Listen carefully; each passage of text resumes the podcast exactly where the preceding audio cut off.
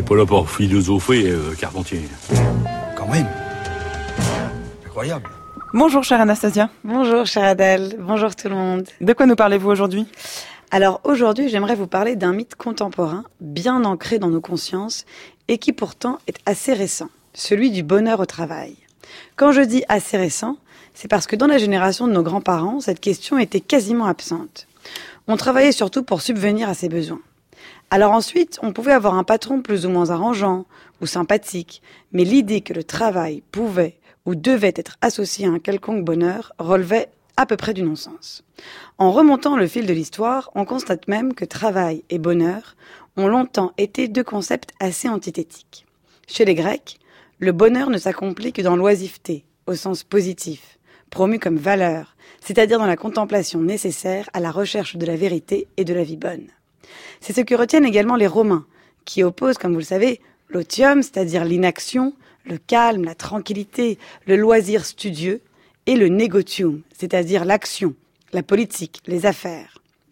C'est ainsi que pendant des siècles, dans l'aristocratie, le fait de travailler est considéré de mauvais ton.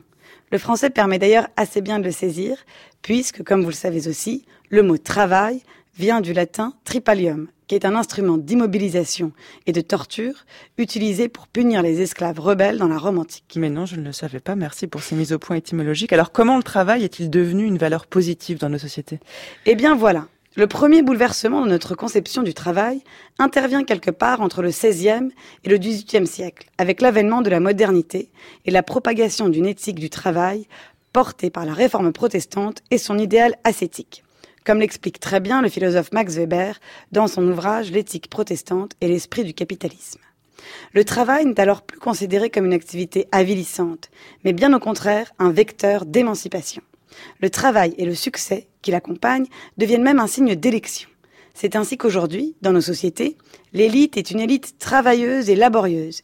Il n'y a qu'à voir comment le fait de dire de quelqu'un, vous savez, il travaille énormément, force immédiatement le respect. Exit l'oisiveté comme valeur positive. L'oisiveté est aujourd'hui un défaut.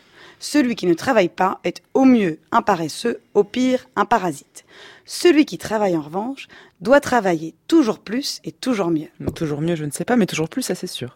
Justement, j'y arrive. Nous connaissons bien les conséquences de cette injonction permanente au travail effréné.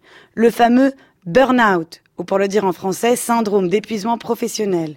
Le moins connu, mais tout aussi dévastateur, bore-out, ou pour le dire en français encore une fois, syndrome d'épuisement professionnel par l'ennui. Et enfin, le dernier apparu sur le marché, Brown Out, mon préféré, c'est ce syndrome qui touche le salarié laminé par l'absurdité quotidienne des tâches à accomplir. Pour endiguer tous ces nouveaux phénomènes, personne ne s'est dit qu'il fallait peut-être repenser notre rapport au travail, travailler un peu moins, en finir avec les tâches absurdes. Non, non. La solution était toute prête. Il fallait trouver du bonheur au travail open space, salle de repos, activités ludiques, ping-pong, baby-foot, friandises, tous les petits plaisirs sont bons à prendre pour retenir le salarié et lui faire croire que le bonheur est là, au bureau, entre quatre murs, à répondre à des mails et faire des réunions toute la journée. C'est à ce mythe du bonheur au travail que se sont attaqués la philosophe Julia de Funès et l'économiste Nicolas Bouzou dans leur ouvrage paru ce mois-ci aux éditions de l'Observatoire et qui s'intitule très justement La comédie inhumaine. Leur diagnostic est sans appel. Le management moderne est une tyrannie inefficace.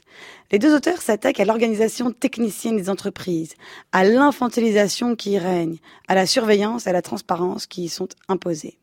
Ils dénoncent la dictature des process, le nivellement par l'égalitarisme, mais aussi et surtout l'idéologie bonheuriste, sont leurs propres mots, qui a envahi le monde du travail. Je cite Le bonheur ou la joie, comme conséquence d'un travail réussi, oui.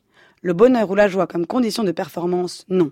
Le bonheur serait alors une notion instrumentalisée dans un but économique. Or, le bonheur doit impérativement être une affaire privée. Mais alors que faire? Eh bien, c'est simple, repenser le travail et lui redonner du sens. Espérons maintenant qu'il soit entendu et que l'on en finisse une fois pour toutes avec ce mythe absurde du bonheur au travail. Mais vous, vous êtes heureuse au travail, Anastasia? Toujours. Alors, vous voyez. Grâce à vous. Eh bien, alors, le livre à lire, et vous le mettrez en ligne sur le site du journal de la C'est La comédie inhumaine de Julia de Funès et de Nicolas Bouzou, paru aux éditions de l'Observatoire. Bien, vous avez gagné le droit de revenir demain, Anastasia. Merci beaucoup. À demain. Je renvoie les auditeurs au site du journal de la philo pour réécouter votre chronique en ligne.